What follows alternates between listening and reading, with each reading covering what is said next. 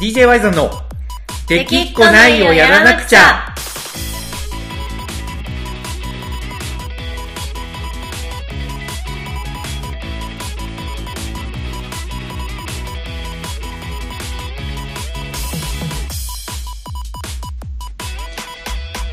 はい、こんにちは、ワイザンです。コナコです。はい、というわけで、この子さんやってきました、日曜日が。 はい、今日もラジオですね。そうです、今日もラジオです。 まあ、今日もっつうか、今週もかな。今週も、いやー、1週間ってでも早くないですか早い。なんか、あっという間に、え、もう収録みたいな感じになってるね。なんかね、うん特にこの自粛生活が始まってからね、はいはい。もう1週間があっという間、なんか1週間を感じるのがうん、テレビとかあんま見ないんで、うん、この Y ザンラジオの収録の期限がし、迫ってくるのと、うん、うん。あと、燃えるゴミの日にすごい1週間を感じる。まあ、そこのサイクルで動いてるみたいな感じになっちゃいますもんね。何もしてないのにもう、みたいな。なんかそうそう、わかるわかる。あの、粉子さん的になんかライフスタイルの変化とかありましたかいや、もう、前までは、な、うんなんもない日っていうか、あの、外に出ない日がないぐらい、まあね。外に出て、うん、うどんっ、か行って、イベント行って、誰かと会ってっていうサイクルだったんで、うん、今もう、マジで、うん家からあんまり出ないし、うん。電車にほぼ乗ってないですね。ですよね。はなんかでも意外今僕にとっては意外でもないんですけどい。はい。意外とコナコさんそれでもまあもちろんね遊びたい気持ちはあるでしょうけどはい。発狂してどうにもならないみたいなことはなんかなさそうに見えますよねあー、ないですね。ね私、結構、もともとその、引きこもり体質っていうか、えはいはあいの食料さえあれば家で延々とゲームとかしてられるタイプなんで、ねえなんかそれは見ててうん、思うというか、全然楽しいですけどねねえで意外と僕もそのタイプなんですよねああらそれらはちょっと意外な感じありますけどねねえけどななんかね改めて今今までいないぐらい家にいるんですようんああのー、本当じ下手したら人生レベルで。あーまあ私もほぼそんな感じですね、人生レベルですよね。はいでもね、なんか、それはそれで、本読んだり、うんうんなんかちょっと部屋片付けたり、はいみたいなので、十分なんか満喫できるというか。うんうんまあもちろんね、その、仕事柄、ちょっと、旅館の経営が厳しくなってるところとか、はいまあ、あとやっぱライブハウスとか音楽業界が苦しんでるみたいなニュースとか相談を受けるたびに、当然心は痛むのは痛むし、うんそこに対するねなんとかならないかなっていうのももちろんねあるんですけどはいただ単に自分が家にいるっていうことだけに関しては割と十分なんか満たされてる感は僕すごいありますね。なるほどねうんひよりんはどうですかこんなに一緒にいることなかったんじゃないですかまあね、あのいる時間で言えばすごい増えてるのは間違いないのと、ひよりんもね、あの給食が嫌いなんですよね。そうなんだそうそう、給食が食べれないんですよ。へえ好き嫌いが結構激しいんで。初めは喜んでたんだよね。給食食べんでいいからっああなるほどね そうそうそうそう家に入れるからて。そうそうそうそう。で、まあ、お父さんも遊んで、みたいな感じで、ん僕が家にいるから、すごい毎日遊んでたんですけど、はいだんだんやっぱり僕がちょっとやっぱとはいえ仕事もやっぱりあってうんうんあのずっと遊べないみたいなことを一生懸命説明してたら、まあ、最近分かったんか前ほどなんか来なくなりましたねうんああでもまあ前までは家に行ったら絶対遊んでくれたお父さんが、そうそうなんで遊んでくれないのっていうそう感じそうそうにそうなっちゃうのかいやそうなんよでそれで僕が思ったのはなんか、やっぱ世の中のねまあお母さんそのいわゆる形としてお父さんが働いてお母さんがあの家で子供を見てるっていう形においてですよ、その女性の社会進出とかはまた別の話として、はいお母さんたちってやっぱ大変だなっていうのを思いましたねうんっていうのがねなんかそのやってること自体がどうこうっていうよりかははい。あの子供に遊ぼうって言われた時にうんあうんのこ断らないといけない局面があるわけじゃないですかまあ絶対ありますよね。家のこそと、なんだかんだありますからね。そうなんですよご飯を作ったり、まあ、洗濯したりとか片付けしたりとかがあって、うんそれでもやっぱお構いなしに子供が遊んでって言った時にあの断るっていうカードを切らないといけないわけじゃないですか、はい。それが多分今まで僕らみたいに僕らじゃない僕みたいに外で働いてるお父さんにはないカードだったと思うんですよねうんうんうん。あの遊んでって言われて、まあ、疲れててダメとかっていうことはあるかもしれないけど基本的にやっぱり家にいる時子供が遊んでってたら答えてたからうんうん。頻度は少ないけど常に入っていってくれる存在だったはずなんですよねうんうんうん。。それを今なんか断らないといけない遊びたいけど断らないといけないっていううんのがなんかちょっとね辛いというかなるほどね。日和的にもやっぱマイナスに移るわけじゃないですか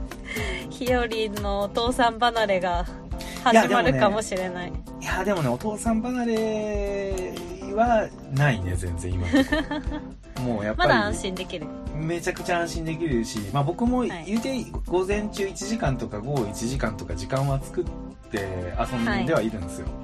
はい。だからまあだいぶなんか前よりなんか好き度は増した感はありますねおお、まあ一緒にいる時間も長いそうでそうすそうよそうね。そうなんですよただ今日ちょっとあのー午前中に僕が打ち合わせしてたらグダグダしてたんで、はい。どうしたんひより学校がやっぱないの寂しくなってきたって言ったら、うんやっぱなんかちょっと寂しいって言ってましたねうん。ずっと家にいるとねうんそうですね。お友達にも会えないですからね。いやそうなんですよただまあ明日あの動物の森をね、あのーなんとか調達することができたんで、おお、ようそうやく手に入ようりやそう。く明日明日着だからこのラジオが放送するのが日曜日って考えたら、えーと昨日ですね時系列的におお、今日金曜収録してるんではい。土曜日に届くっていう風になっててなるほどね。そうなったらなんか友達と対戦じゃないけどな何なんて言ってんか なはい対戦じゃないよね 対戦はないですね。ないですね同友時達の同時プレイ同時プレイ島に遊びに行くとか、そういう感じですかね。そうそれをすごい楽しみにしてる感じですねうんうんううんんそんなうん。い感いじですね。うんそうだから楽しみですね、まあ、コナコのところにも遊びに行くよって言ったら「コナコって誰?」って言ってましたいや、君がサインを改定したこの旅 の、確かに確かに確かに僕のパソコンの裏に書かれた「粉旅」っていうのを見てこれ間違っとるよって言って罰して「この旅」に変えてましたからね いや、あっマたジねピオリン天才だと思いいやまほすんよ。まにあれやってましたこねのいろいろ旅。そうこの旅今も残ってますねこの旅うんなんや、この旅ってなんやねんって感じになりますけど ね。まあまあまあねでもまあまあまあ正確な日本語としてはこの旅の方が強い、うんまあいいですよ。ちょっとこの旅に頑張ってほしいですねもうちょっとそう認で知すをね。はい。頑張りますわ。はいまあそんな我々の近況はさておき今週のラジオなんですけど、まあやっぱりあのー今ねこの自粛期間中になってお互いのアルバムをおすすめし合ってるっていう日々が続いてるじゃないですかそうですね。でやっぱねこれ結構毎回言ってるけど、まあ、やっぱいいなと思ってて、まあまあまあ、やってても楽しいですよ。そう。なんで今週もね、やっぱりこれでいこうかなと思って、おは互いいおすすめのアルバムを紹介し合ってるという企画が今週も続きます。はい。はい。じゃあ今週どうしましょうどっちからいきますかうんまあじゃあ私がおすすめしたアルバムからいきますあ、いいですかじゃあ、花子さんが紹介してくれたアルバムは何ですかポルノグラフィティのはい。ワールディリアですね。ワールディリアね。ワールディリア。はいはいはいはい。ワールディリア聞きました。どうでしたいや、あのーはい、ま、まずポルノ、うんポルノ結構聞きます、いや、そこなんですけど、意外にも僕アルバム聞いたの初めてなんですよ。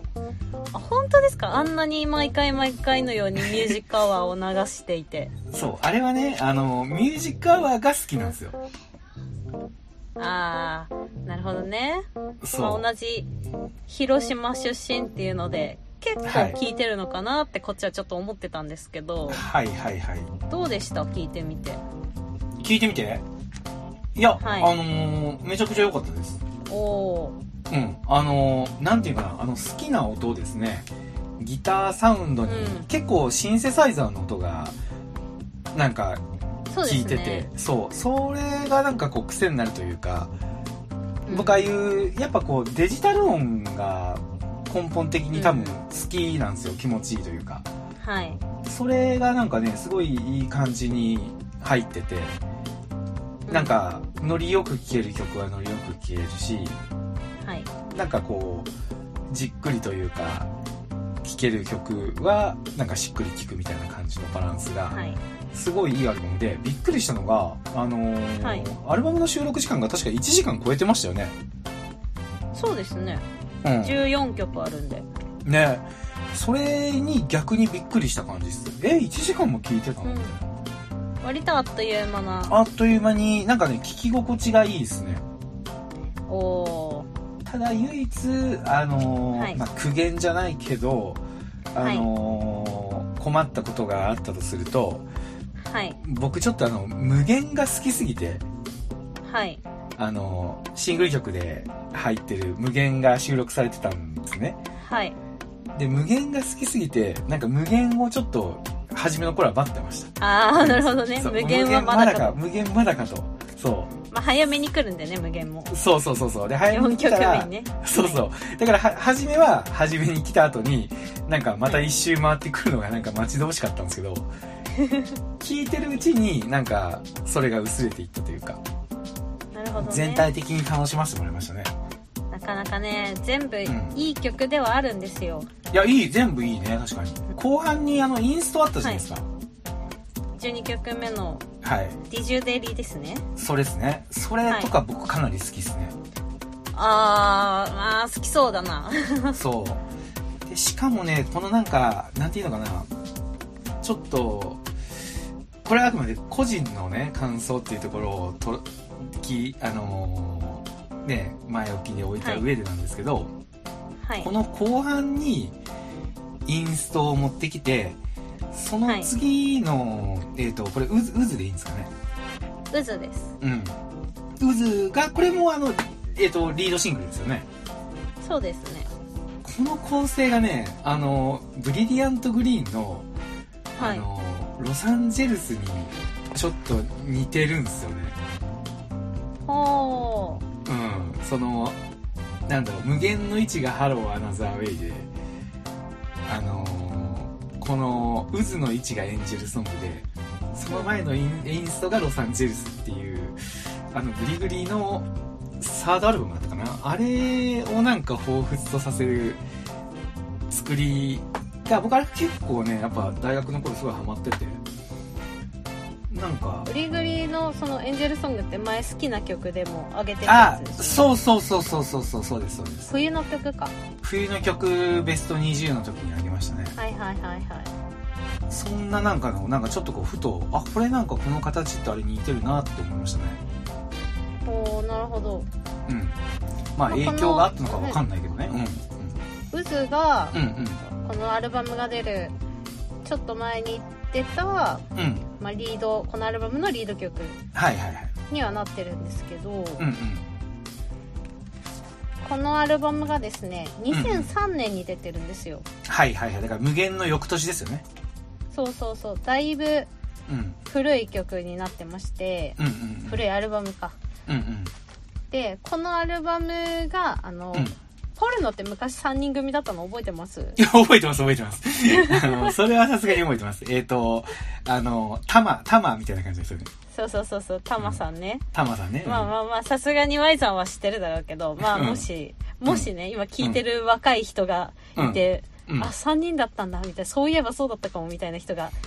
いないとも限らないと思ったので、まあまあねうんそのね、ベースのタマさんっていう人がいましてねタマさんが在籍してる最後のアルバムなんですけどはいはいはいこれねうんツアーはあったんだけどはアいルバムツアーじゃなかったんで、このアルバムの曲って極端に演奏する機会がすごい少ないんですよ、はいはいはいはいなんかそうだねそうなんですよだから割と生で私も生で聞いたことない曲とか多分あるんじゃないかな、うんへえ一応旅に出る前まではポルノのライブ毎年行ってたんで、へえ、意外と意外とねはいへでーシングル曲がその「無限」と「渦」だけなんですけど、うんまあ、無限はねうん結構明るい感じというかうん迫力もある感じでうわーって迫力あ感るじよと、ねうんわかるわかるライブでも盛り上がるんですけどうん、うん、渦ってなんかちょっと暗い感じするじゃないですかそうそうねうこの暗い曲をリードシングルに持ってきてんうんこのアルバム自体もうんちょっと微妙な評価なんですよあファンの間でファンの間でもちろんいいアルバムだし、うん人気がないわけじゃないすごい人気曲はいっぱい入ってるんですよね、このうんうん5曲目の「デッサうン」んっていう曲もあるじゃないですあかーこうんれうんうんうん「3」って書いてあるんですけど「デッサン」シリーズってうんうん言って123ってあるんですけどこの「デへえッサン」もファンの間ではすごい人気があるしあとうん11曲目の「カルマの坂」っていう曲もファンの中ですごい人気があってこうただのアルバムの曲なんですけど後にベストアルバムに入るぐらいの人気曲になってるんですけどはいでもねなんとなくこのアルバムの存在感結構薄めなんですよへえやっぱりなんかこう、ポルノといえばみたいなまあ無限はうんうんなんとくなくその好きな層にはあるけど、そのねその前のアルバムとかがさやっぱサウダージとかミュージックアワーとか、うんこうアポロとか、うんアゲハチョウとか、そういうザ・ポルノみたいな感じの曲うがん入ってるのに対して、うんなんとなくこう、インパクトの薄さと、うんあとこう秋人さんの作ってる暗い曲がこう「素晴らしき人生かな」とか「赤いオレンジ」とか暗い曲が続いはたり、いはいはいうんそういうところで、でアルバムツアーにもなってないし、なんとなく影の薄いアルバムなんですようんうんうんうーんなるほどねだから多分ポルノうんのファンで言ったファンにねこの曲をすす、うんこのアルバムを進めるって言ったら、なんでっうてんなる部分もあると思うんですけど、なんかね正直、初初期のポルノは有名曲もいっぱいあるし、勢いみたいなのもすごいあるし、うんうんそして何よりその、うんアレンジャーとかにあの AK 本間さんっていう、あの、うんうん方が入っててもうこの人のね、曲がすごいんですよね、作曲とかで結構初期はもうずっと一緒にやってる人なんですけど、うんでこの本間さんのもと8枚目のアルバムぐらいから結構完全に離れて、まあ、たまにゲストで来てもらって、曲を提供してもらったりはしてるんですけどうんうんなんかこうその辺りからどんどんポルノグラフィティは進化をしていくみたいな、こう枠にとらわれずにどんどん進化していくっていうコンセプトにどんどんなっていくから割とね、はいこのアルバムは一番ポルノグラフィティが悩んでる時期のアルバムなんですよね。うーんなるほどな唯一タマさんが抜ける2004年、まあ、このアルバムの次の年になるんですけどが唯一解散とか休止を考えてた年なんで、あ頭によぎったみたいなそうそうそへえうなのでその前のうんいわばこう結構新刊前のうんアルバムみたいな感じなんですけどへえなんでこれを勧めたかというとですねそこねはいはいそううそこはいはいもうねんんこれはただの思い入れです思い入れ思い入れが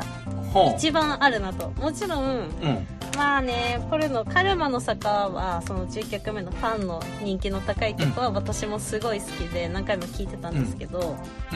それ以上にこのアルバムが出た2003年うんうんうん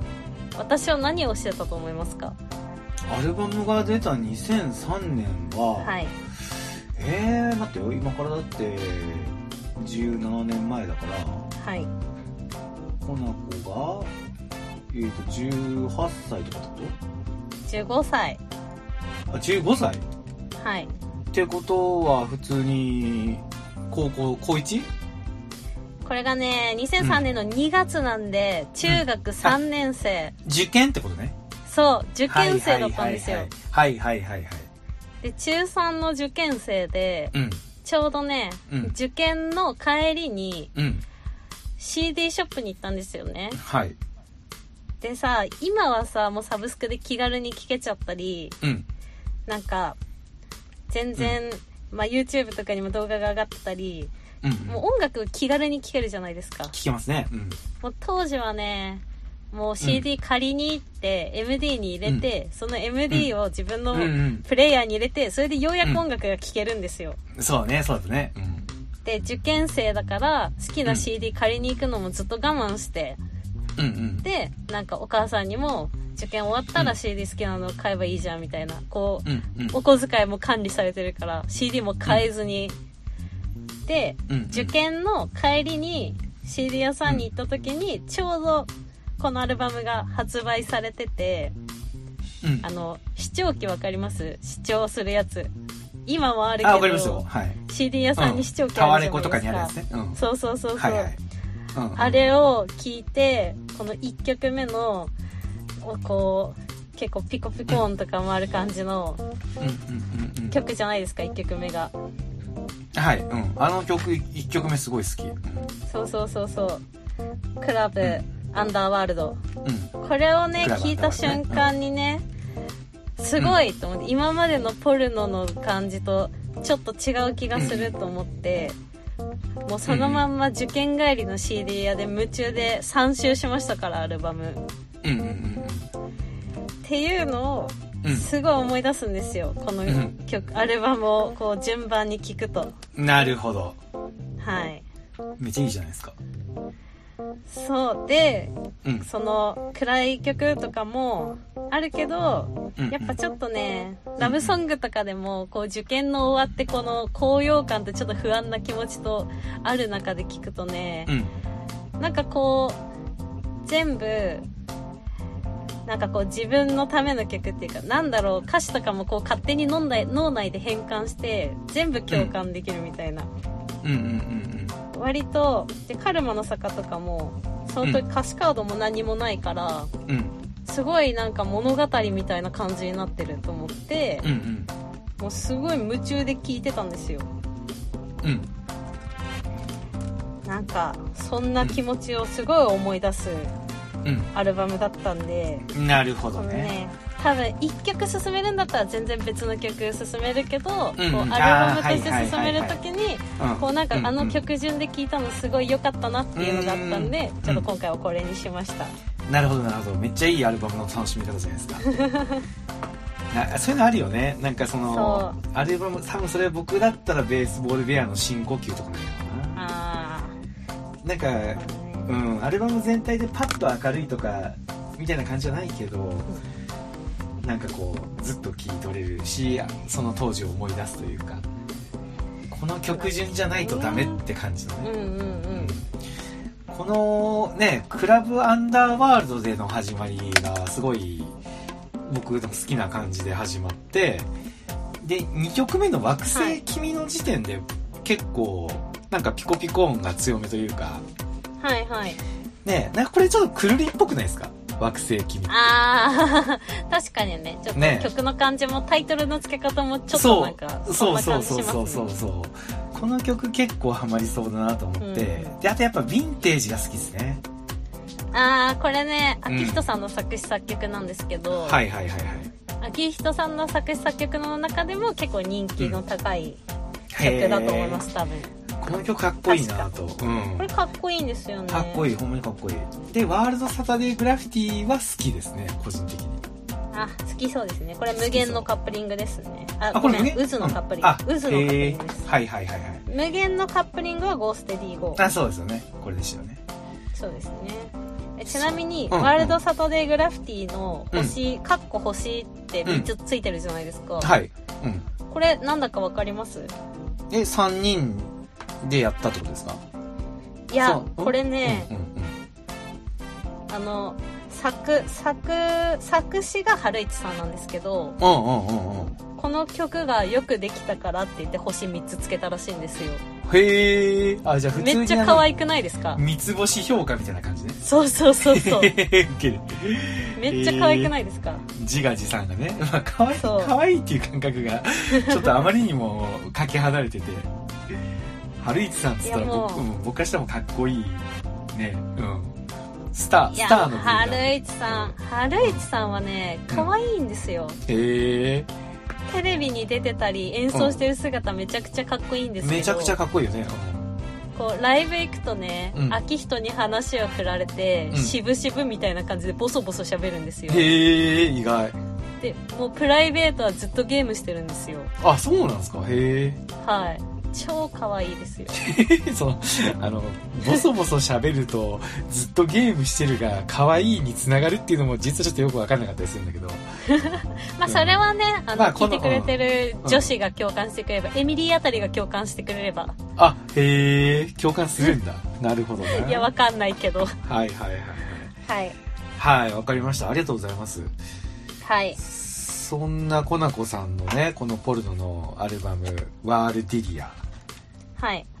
これは僕もちょいちょい聞くことになると思いますね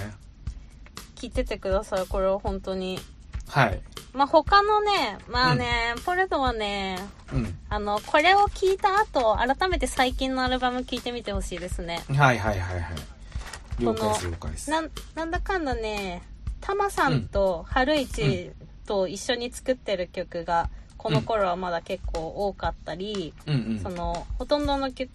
でね本間さんが入ってたりするんですけど、うんうん今結構その、春市さんと秋人さんで作ってる曲とかがあったり、うんうんこの当時はないんですよ、一曲も。はあはあそうなんやなんかねポルノはねこううん聞いた後、うん好きな曲嫌いな曲とかこう分けて、あの絶対苦手な曲あると思うんですよ、ポルノあの曲の幅が広すぎて、うんそれを振り分けたはいはい後、誰誰の作詞、作曲かって見てたら結構面白いです、うんあへ自え分この人の作曲の曲好きだなみたいなのとか、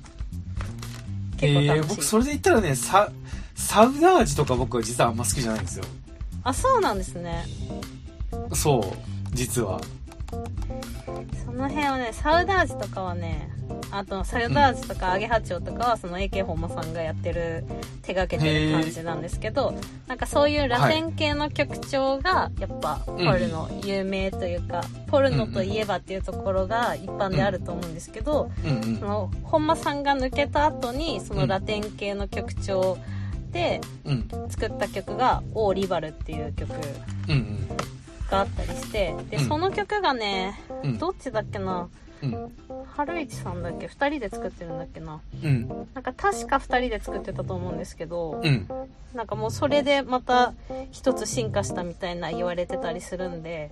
あへのー最近の曲まで聴いてほしいうんなるほど結構ガチファンなんですねこの子さんわ私結構ガチめにファンで す私結構ガチミンはなるほどなわかりましたちょっと僕もミュージックアワー以外のもねちゃんと聞かないとあいつミュージックアワーの一部なんか盛り上がるとこだけ撮ってたのよって通って思われたらまあその通りなんですけどあのねちょっと聞いてみますポルノはいお願いしますあは今い一応調べたら、うんえっと、オーリバルはやっぱ作曲が秋人さんで、作詞が春市さんで、二2人で作ってますねえーえサウダージは誰が作ってるんですかサウダージはね、うんあ、えっ、と、作詞が春市さんで、うん作曲が本間さんですね。えー、あそうなんだ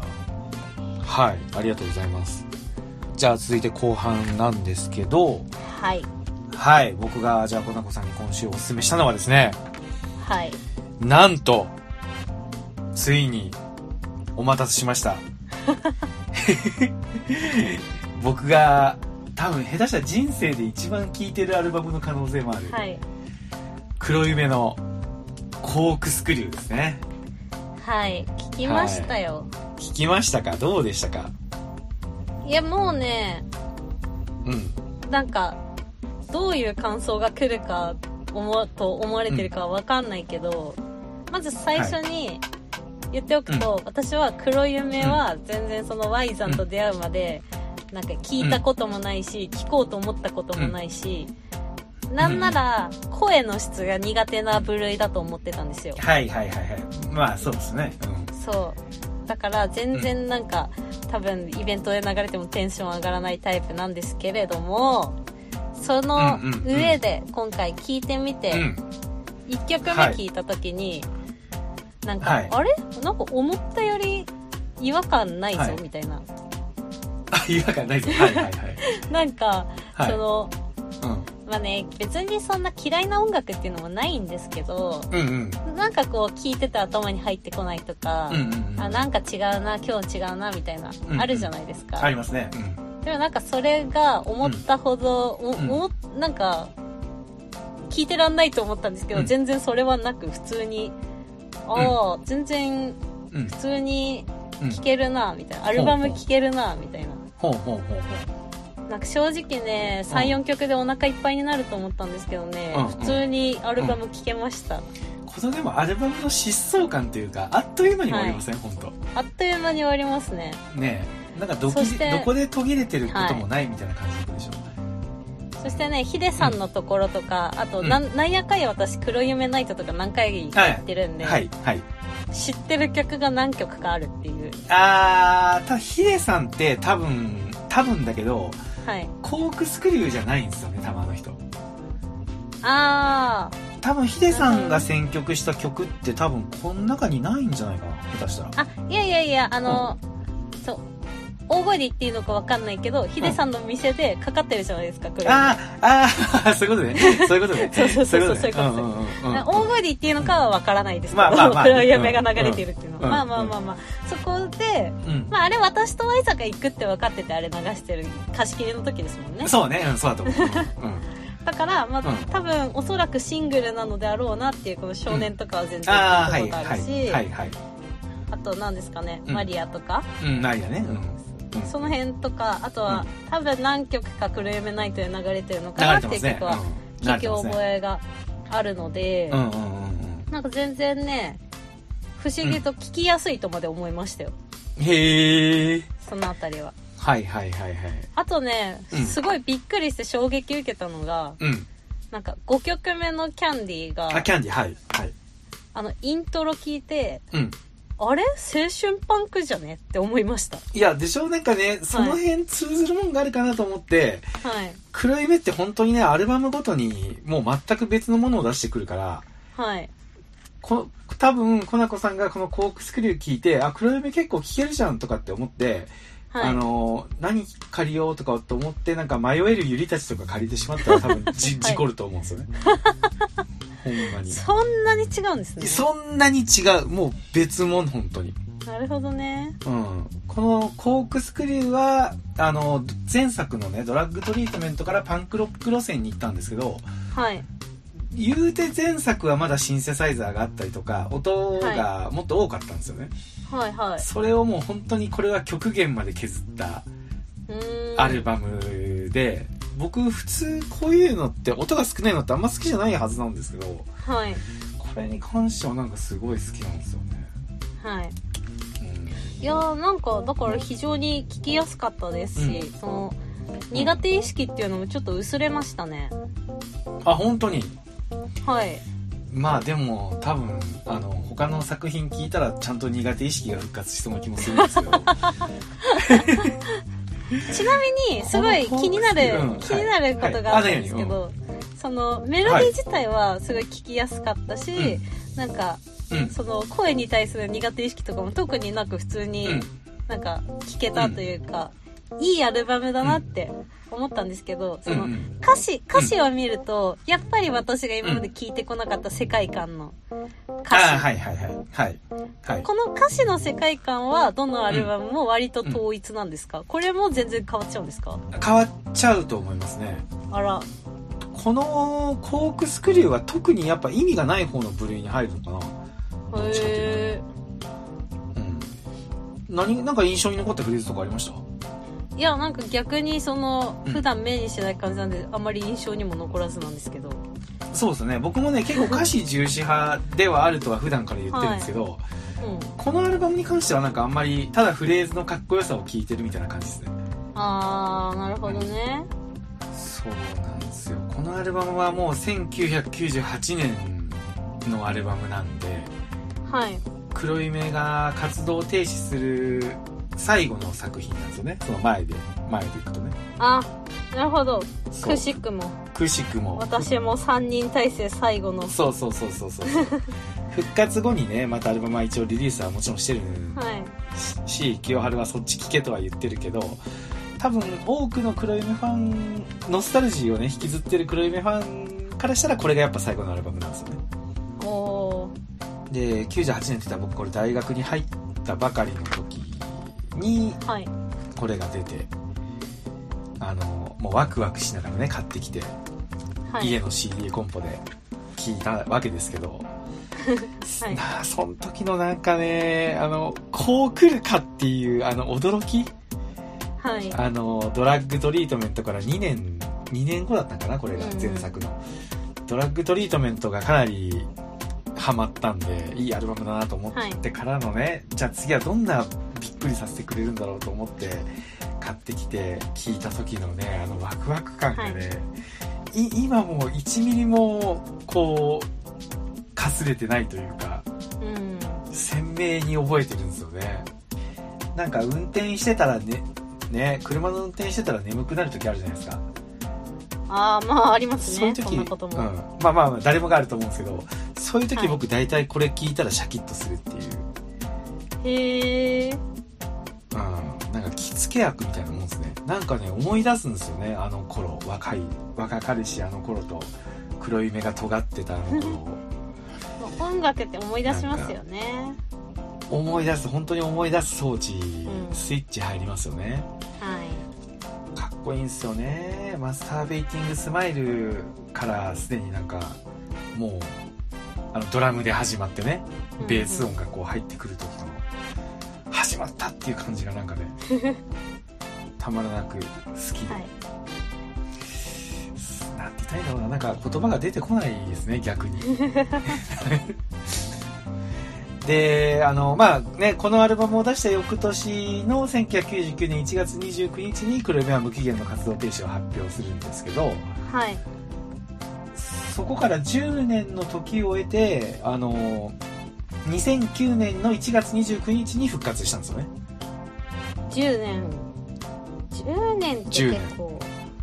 よく復活しましたね、そうただその復活の名目があの、はい無期限活動停止だったんではいあのちゃんと黒い目を終わらせるっていうあそうそう名目で一夜限りの復活だったんですよ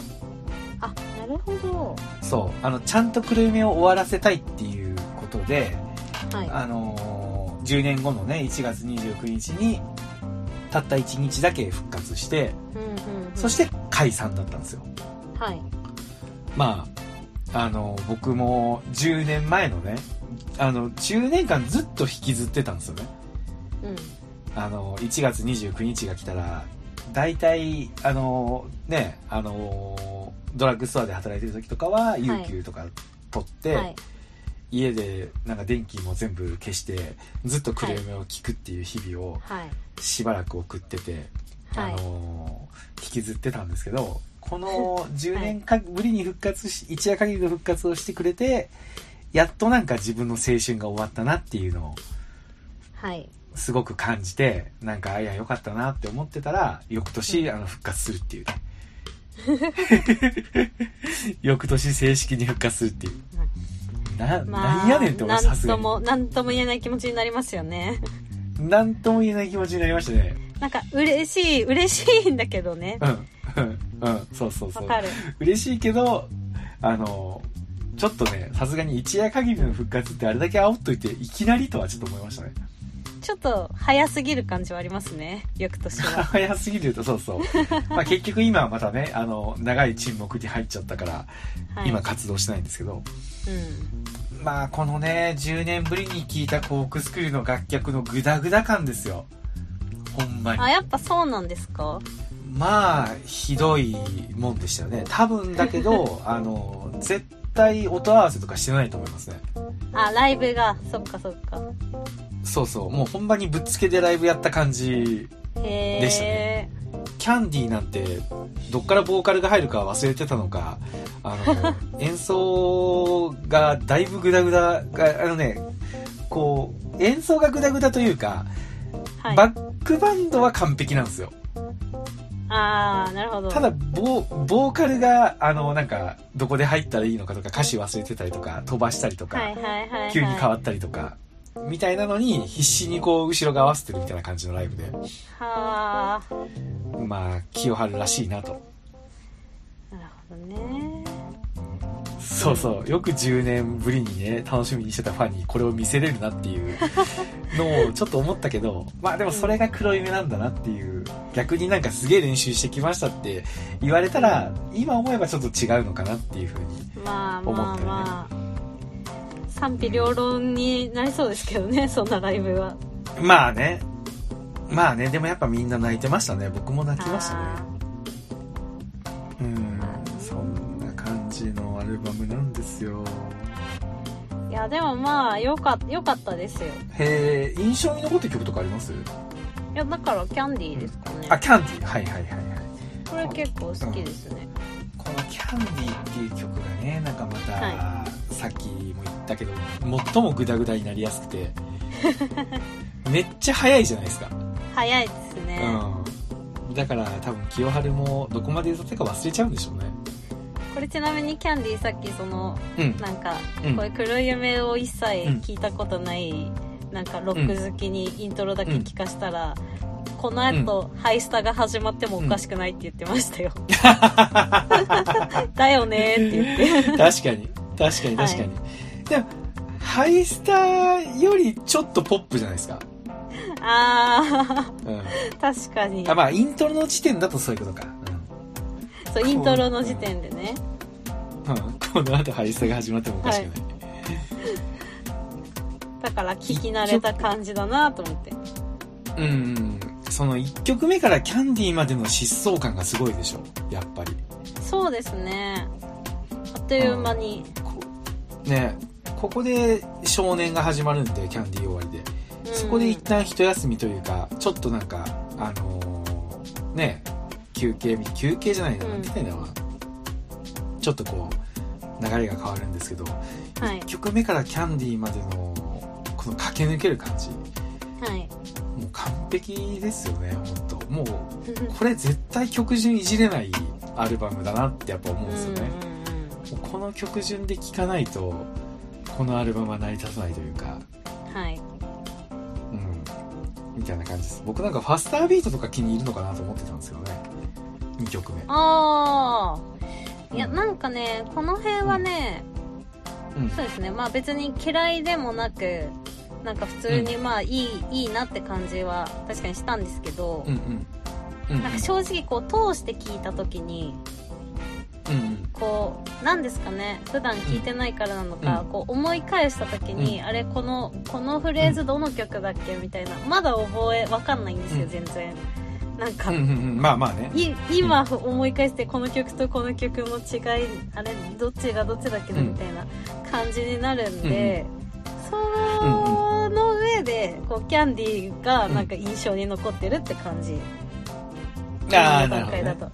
だから繰り返して聞いたらまたちょっと変わるかもしれない、1週間聞いたら変わるかもしれないけど、はいはいはいはいそんな感じです今段階だとなるほどねロックンロールとかマジでかっこいいほんまにこの曲はあこれあ後半のやつですねこれ僕後半っうんていうそかうそう作曲黒夢ナイトでも流してますねはいはいはいはいそうそうそうそうロックンロールこれかっこいい確かにこれは本当かっこいいんですよねロックンロールねまあちょっとなんかねしみじみしちゃってますけ どしみじみするアルバムではないですから皆さんただそうです僕がね勝手にしみじみしてるだけではい本当にねぜひ聴いてみてほしいなほんまにコークセルは聴いてほしいな本当にな、うんまあきっと今後ね Y さんナイトはどうだかは、あ Y さんナイトじゃないや普通にうん DJY さんではどうだかわかんないけど、クレームナイトはまたいつかねやるんだろうからね、そうね聞いといて損そはうねないですよ、皆さんそうですね。あの、コークスクリューからの選曲は僕がやるぐらいで、ヒデさんはあまりしないですけどね。うんうんちょっとだってもうビジュアル系っぽくないでしょここ、この辺になると。そうですね曲がなんかもううん、声であれビジュアル系なのかなって感じだけど、曲だけだったら全うんう然んそんなことない印象を受けます、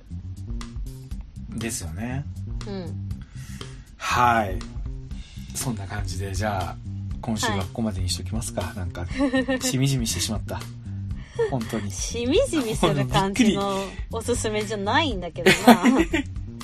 いやまあそうなんよ ただなんかその自分のそのね黒夢にかけた青春時代の思い出が、なんかすごいじわーっと蘇ってき てすごいしみじみしてしまったななはいはいというわけでこまこさんちょっとしみじみしてしまった僕の代わりに締めてもらっていいですか今週ははいそうですね、はいまあ皆さん自粛期間中でね、うんお家にいてうん大変だとも思いますけどはいみんなも好きなアルバムをねうんもう一度聴き直してそうあのね学生時代に思いを馳せるもよしうんみんなこの機会にそれぞれがタイムラインでねおすすめのアルバムを出してくれたらうんそれをねみんなで聴いたり私たちも聴くのもありなので確かにねぜひねふ昔聴いてたアルバムとかをね引っ張り出してきてほしいですいいこと言うなはいワイザがしみじみしてるんでねいやほんまにしみじみしてる今思った以上になんかしみじみって感じですねはいあとそうだ、言い忘れてたんですけど、あの、先週から、えっ、と、この DJ ワイズのラジオブログで告知してるんですけど、おようやくあの、質問箱を取り付けまして、はいはい。で、ブログの中にまだ書いてるだけだから、まだね、質問は来てないんですけど、はい今後ね、もしラジオで、あの、お便りなんかがあれば、そこに送ってもらえたら、コーナーで扱いたいなと思ってますんで、おーいいですねはい。ぜひね、あのー、DJ ワイズのラジオいつも聞いてるよって人を、コナーちゃんに、こういうことが聞きたいっていう人、はいワイザーにありがとうって言った人は、あのぜひ送っていってください。はいはい。というわけで、今週の DJ ワイザーラジオは以上になります。聞いてくれてありがとうございました。ワイザーでした。はコナコでしたーい、バイバイ。バイバーイ